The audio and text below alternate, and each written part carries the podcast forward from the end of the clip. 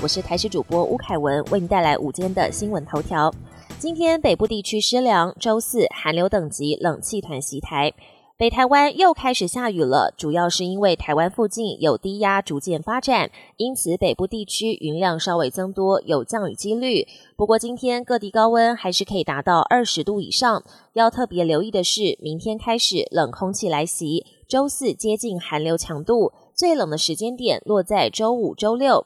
气象局表示，台南以北、东北部地区最低温可能只有八度，空旷地区甚至下探六度。加上这段期间水汽偏多，北部一千公尺以上的高山，像是七星山还有大屯山都有望降雪。中研院团队开发出幼儿抗体，新冠肺炎治疗露出曙光。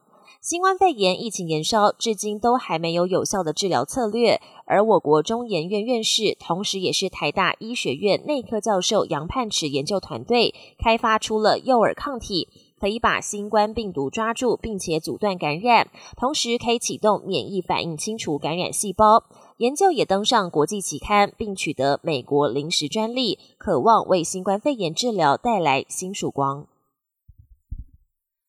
莱猪开放进口，台中各校如临大敌。莱猪元旦起开放进口，行政院长苏贞昌上午到台北港视察猪肉进口的逐批查验。卫福部与农委会网站也会揭露进口猪肉资讯看板，每个上班日都会更新，供民众查阅。而今天是开放后学生的第一餐，各校如临大敌。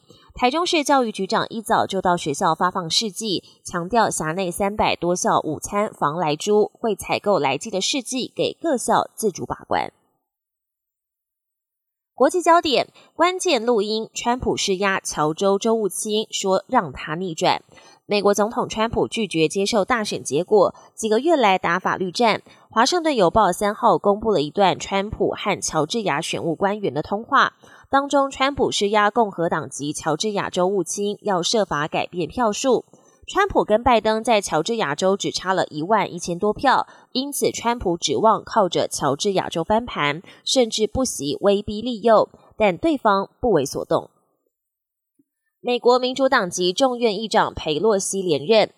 美国新一届国会议员三号宣誓就任，民主党籍的众院议长佩洛西以两百一十六票连任，胜过共和党众议员麦卡锡的两百零九票。国会开议这天，参众两院都以祷告开场，希望有好的开始。不过日前也传出，佩洛西和参议院多数党领袖麦康诺的住家都遭到泼漆，疑似有民众不满纾困案在国会卡关，对政界领袖进行报复。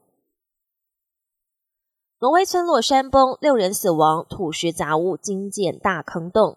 挪威首都奥斯陆东北部一座村落上周发生大规模的土石崩塌，灾情持续扩大。搜救单位在现场又找到两具遗体，让不幸罹难的人数累积到了六人。土石崩塌在地面上留下了一个大坑洞，多栋房屋遭到波及全毁，至少有一千名居民被迫撤离。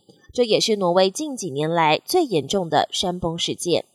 本节新闻由台视新闻制作，感谢您的收听。更多内容请锁定台视各界新闻与台视新闻 YouTube 频道。